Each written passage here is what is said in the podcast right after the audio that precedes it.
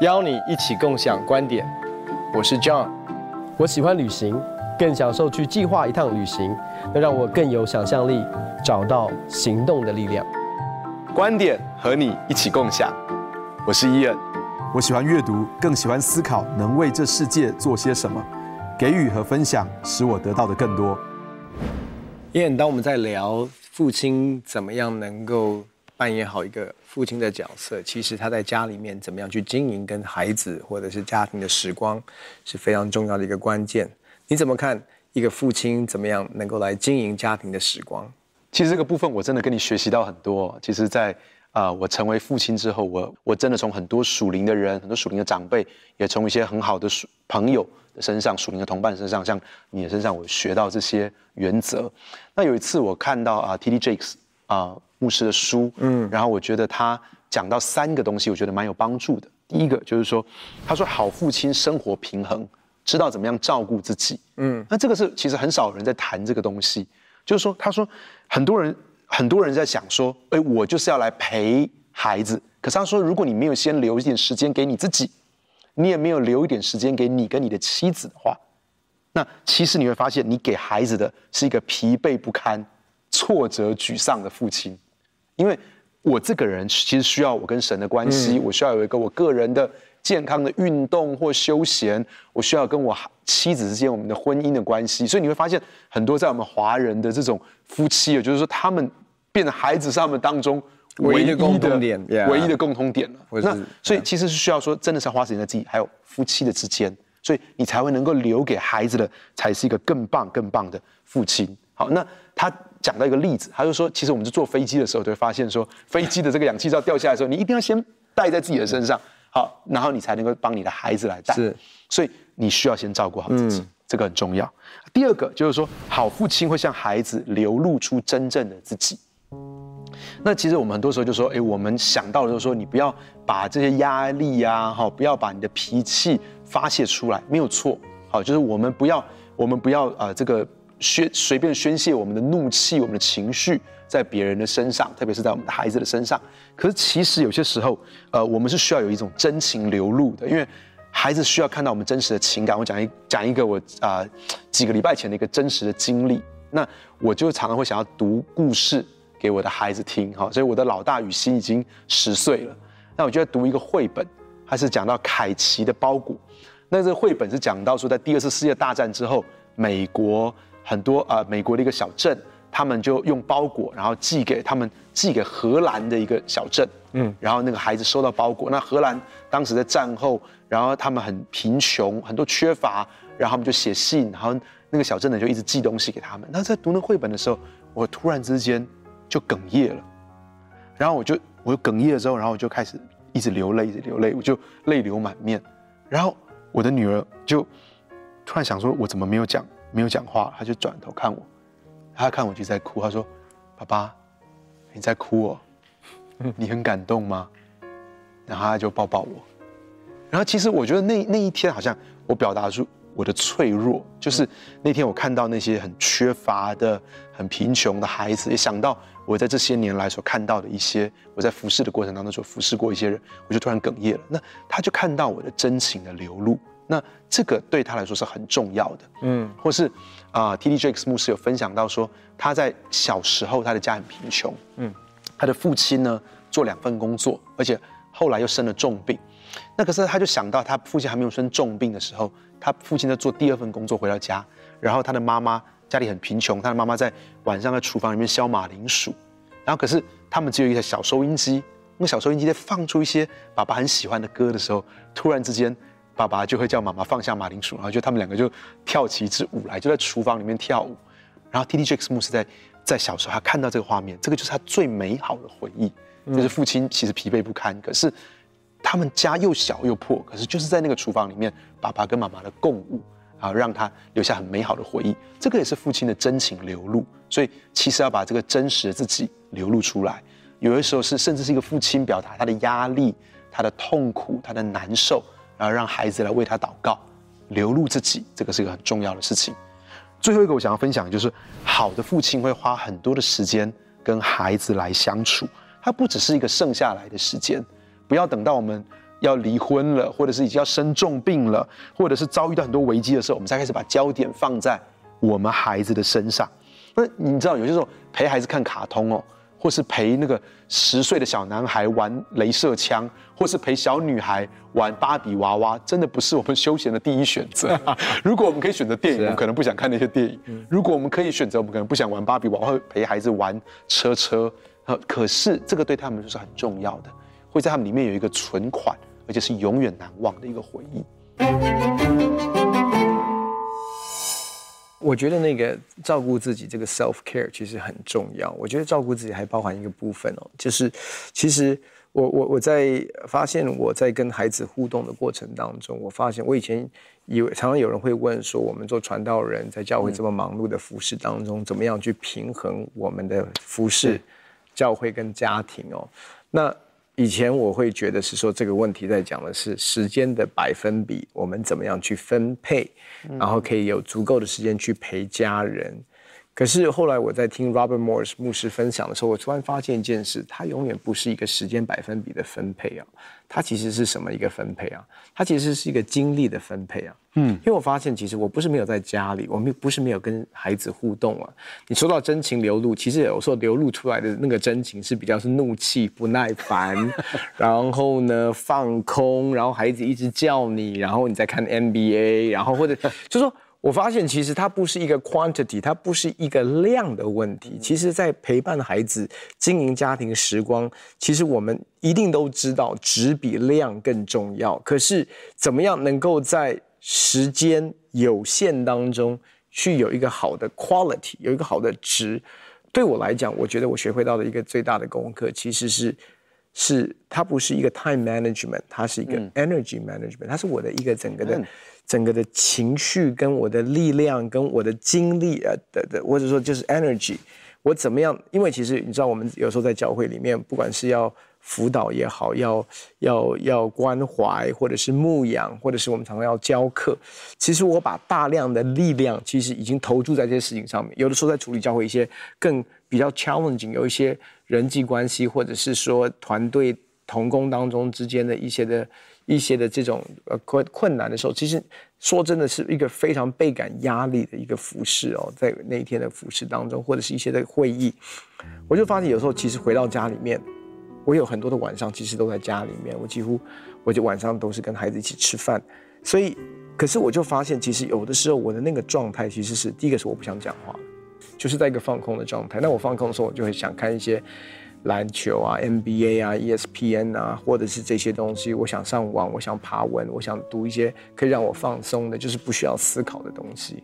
可是当孩子要来跟你互动的时候，你你你你呈现的那个状态，你呈现的那样的一个状态的时候，其实再怎么互动，其实都不会加分，再怎么样的互动都不是一个好的品质。所以慢慢的我会发现，其实我要怎么样能够在我的服饰当中，当然我还是百分之百的尽全力在我的服饰的里面。可是，在我尽全力当中，其实我一定要清楚知道，我要怎么样能够把我的身体、心理的状态，在一个很重要的时刻，当我回到家里面的时候，是第一个是我对孩子是有兴趣的，而且我对我的妻子是有兴趣的。而且我不是在一个疲惫到一个地步，是我已经完全没有办法 function，没有办法就是做一个爸爸、做一个丈夫的一个状态哦。嗯嗯。所以其实意思是说，其实我要很刻意的在我的服饰当中，我一定要留足够的精力，留足够的体力，留足够的专注力。是当我下班回家之后，我还是有，就是我的那个那个 tank，我的那个。油箱啊，它不是已经耗竭了，嗯，我的油箱是足够有燃料，可以让我跟妻子在心与心连接，或者是一些 quality time，或者是在一个肯定的言语的沟通当中是有好品质的。在我跟孩子的一个互动当中，我是有耐心的，可以陪伴的。其实很多的时候不是父亲没有耐心陪伴，是已经没有足够的一个 energy，嗯，让你可以听孩子要说什么。有时候他。讲的不是很清楚，你就开始急。那我这些我我自己都走过，所以就所以有的时候甚至有的时候我会发，有时候我回家，当我知道我的状况不太对的时候，其实我甚至跟孩子说：“哎，孩子，我就跟我们家小朋友说，给爸爸半个小时，我要去眯一下，啊，让我去去去睡一下。”因为我我我我其实甚至有时候你说已经五点了六点了，为什么还要睡？因为我知道我有睡跟没有睡，跟孩子接下来的互动会差很多。嗯，我只要眯个半个小时四十分钟，我起来之后，不管是晚上吃饭跟孩子的互动，或者是跟孩子陪他们做功课，因为你知道有时候我真的在陪孩子做功课的时候，我也很有耐心啊，陪，可是不知道为什么哈，陪着陪着。声音就大起来了，你知道吗？就教他，就就 就声音就不小心的就大起来。然后有的时候他叫他改一些东西，他不改，那我就手拿起橡皮擦，就尝试要把他已经写的，就有点像我们上一代，你知道，我们可以想象那种所有上一代给我们的那种伤害，就是我们把已经写好的功课重新擦掉，重新再写一次哦。那我就发现，其实那那那是当我在那样的一个状态当中。所以为什么说 self care，我其实里面非常非常有感觉，就是其实。那个真情流露，其实坦白讲，也要你在一个，其实是一个正确的一个 self care 的状态当中，你才能够把一些正向的一个真情，或者是一些心情、一些情绪，让孩子可以上，让孩子可以参与在当中。那我觉得那是非常非常美的一个互动。像我们传道人是礼拜一休假嘛，那我其实每个礼拜一的啊早上，是我带我的小女儿去公园里面喂鱼、喂松鼠的一个时候。那这个好像已经变得是我们之间的仪式，就是我每个礼拜一的早上，我就带着我小女儿去外面走一走，然后呢，当喂完这些东西了之后呢，喂完松鼠，喂完小鱼，喂完鸽子，我们一定会去一间她喜欢的地方，然后吃吃三明治或吃吃冰，然后我跟我的小，我跟我的大女儿也是这个样子，好，那我也会跟她有一个固定约会的时间，所以我跟我的小女儿跟我的大女儿。都会有这样约会的时间，而且那个时候是我们很开心的，是我很有体力的。那个时候是我可以非常专注在他们身上的时候。我觉得刚刚你提到一个东西很重要，其实怎么样建立一个家庭当中的一个仪式，那嗯、通常我们讲到仪式的时候，我们比较属灵的角度，当然会说啊，要有家庭礼拜啊，嗯，家庭祭坛啊，家庭祷告时间。对，那当然这都很好，我也觉得非常鼓励啊，因为我们其实，在父亲在家庭里面要扮演祭司或者是牧师的角色。但是，其实我要说的是，其实我们要怎么样去经营好优质的家庭生活，其实。是让我们一起做一件事的这个仪式本身，是孩子非常 look forward，是很期待的，甚至每一个礼拜这个时间一到，他们都迫不及待要做这样的一个事情。我举个例哦，其实呃，在几在在大概几个月前哦，突然有一天我们就有一个想法，就是我们在礼拜五晚上，我们就把所有的家里的床垫哦搬到一间比较大的一点的房间的里面。然后呢，我们就全家在里面，我们就一起睡，然后一起，然后就看一个电影，然后一我们就叫它 movie night，然后 movie night，然后呢，后来孩子期待到一个地步，是他可能礼拜一就开始选电影。然后呢，礼拜五的时候其实是两个男生，你要想一个一个一个九岁，一个六岁，他们去搬床垫。我家九岁的他喜欢这个 movie night 到一个地步，他自己一个人可以搞定一个双人床哦，那个很重的双人床，他就是有办法把它站起来，然后开始就用推的方式把它推到那个房间里面去。然后他们好期待，甚至都安排好。比如说妈妈睡最里面，我睡最外面，或者是我们交换。然后呢，孩子怎么样轮流在当中啊？然后我们选什么电影？今天是姐姐选，下礼拜是哥哥选，然后弟弟也可以选。然后我们当中，然后其实也有我们其实现最近在看的都是一些老电影哦，都是十几二十年前我们年轻的时候看的电影哦，就是他们看得非常津津有味哦。其实有很多的讨论，嗯，然后有很多的分享。那我觉得你说这个不是一个家庭祭坛，知道我知道是不是一个家庭。祭坛，可是这个却是一个我们家庭在 bonding 当中，或者是其实他们不乖不听话的时候，我也会说，那这个礼拜没有 movie night 了，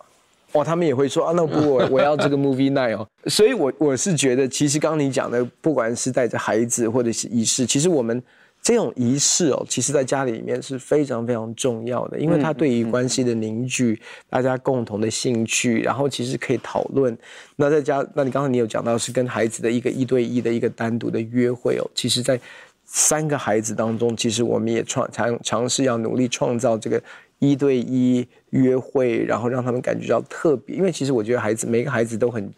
都想要他觉得很 special 的那个 moment 哦。那那我们怎么样帮助孩子，然后跟他有这样的一个互动，然后有这样的一个关系的连接是非常重要的。其实你谈到说家庭有些共同的仪式哈，就是我就想到像我们礼拜天的晚上是我们家固定去外面上馆子。去餐厅吃饭，因为你知道六日我们的服饰都很忙，嗯、忙到我的太太很喜欢做菜，可是也没有时间做菜，也没有体力做菜了。因为礼拜天的晚上真的就是已经都体力耗竭了，我们就说，哎，我们去吃个好的吧。那就是我的女儿已经开始有些她喜欢的餐厅，好，她她喜欢吃的，只要每一次礼拜天晚上说，哎，我们去吃这个餐厅，我们去吃那个餐厅，就说耶，很棒，反正就是一个仪式感。那礼拜一的晚上就是我们固定在家里面。自己做饭，就是说我们已经呃休息了一天，然后我们也把家里打扫干净了，然后那天就是我们会自己在家里面做菜，所以礼拜天的晚上、礼拜一的晚上都是我们家很特别的，一天吃外面，一天在家里面吃。嗯嗯。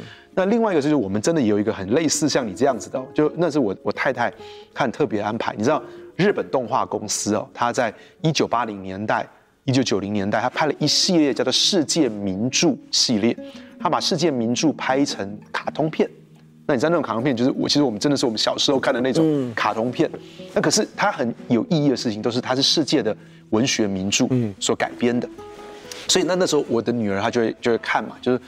就是我我们就是安排这样家里面在一起看的时光，而且看完这个世界名著，那孩子就会想去翻真正的世界名著来看哦。那其实这个就带来他的阅读的风气。它是一个很棒的事情。那对我们，我们家还有另外一个仪式，就是我们会全家洗完澡之后，然后在我跟我太太的床上，我们叫做撒娇撒娇，就是我们会，呃，我的大女儿、小女儿，然后我们两个人，然后他们两个就在我们中间，然后我们两夫妻在那边，我们就滚来滚去，然后开始朝中间来挤压，然后就把他们两个紧紧的抱在里面，挤在里面。他们好喜欢这个，好享受这个撒娇撒娇的时候，因为他感觉到是我们的身体。我们的肢体是那么的亲近，嗯，我们有很多的拥抱的时刻啊，然后我们都可以闻到彼此的这个刚洗完澡，我们都身上香香的，我们就在一起，然后甚至是有些时候，我的女儿就说：“哎，我们有轮流可以在我们间房床上跟我们一起睡的一个时刻。”我觉得这些都是很美好的家庭的仪式，而且是孩子到长大之后都会永远记得的。我们怎么样在孩孩子的话语当中给予他们一些肯定，怎么样在创造一些精心的时刻？怎么样透过身体的肢体的接触？其实这个东西可能不是我们华人文化这么擅长的，但是我相信对新一代的这些爸爸们，其实在肢体上面或者是在言语上面肯定的言语上面，其实都有很大的发挥的空间哦。只是我觉得这个东西必须有一个观念，就是要 inten，英文叫做 intentional，嗯，就是你一定要刻意去经营，你可。可能是误打误撞第一次中了，但是中了之后，你要没有看中它，让它变成仪式，让它变成一种习惯，那让孩子其实有一个期待。那我觉得这是我们可以刻意去经营、去打造的一些的仪式。那这个东西其实对孩子哦的稳定跟他的一个呃这种被爱感或者是这种安全感，其实是有很大的帮助的。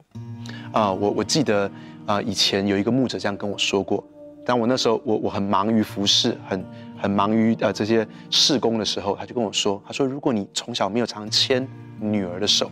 有一天就是别的男生来牵你女儿的手。那其实其实我觉得这个当时真的他用这个方法，我你也认识这个牧师啊，那这他这他这么说的时候，真的会带给我一个很深的警惕。其实我真的要说说，其实在一个我我在带领男生。跟女生，我也带了很多青少年。我发现很多男孩子在他成长到青少年的时候，他非常需要一个父亲的榜样。很多的女孩子在在青少年的时候，她也是非常需要父亲在她生命中的陪伴。因为如果没有父亲，她会感觉到她对男生会会过度的迷惘或好奇，她会很渴望一个男生对她的爱。所以，其实我觉得爸爸在青少年成长的过程当中，是真的真的很重要的一件事情。所以，弗洛伊德曾经这么讲过，他说：“我想不出童年还有什么需要会大过父亲的保护。”那所以，弗洛伊德说，父亲的保护是一个孩子在童年当中最重要的一个需要。另外一个事情是史怀哲医生这么讲，他说：“榜样不是影响人最主要的要素，是唯一的要素。”所以史怀哲说，如果一个父亲有一个好榜样，这个是对孩子生命当中最大，甚至我们可以说是唯一的影响的要素。最后想要谈一个很有名的演员，其实我蛮喜欢那个演员，叫丹佐华盛顿。丹佐华盛顿他讲过一句话，他说：“他说演戏只不过是我维持生计的方式，家庭才是我真正的人生。”很多的男性，他们一直在工作上面，希望工作有成就，希望有头衔、收入、财富来证明他们自己的价值。可是我希望他们都永远会记得弗洛伊德所说的，其实。每一个孩子在童年当中最需要的就是爸爸的保护。我希望他们记得史怀哲医生所说的，爸，他们最需要的是爸爸的榜样。我希望他们记得丹佐华盛顿所说的，家庭才是真正的人生。对每一个父亲来说，家庭亲子关系是真正的人生。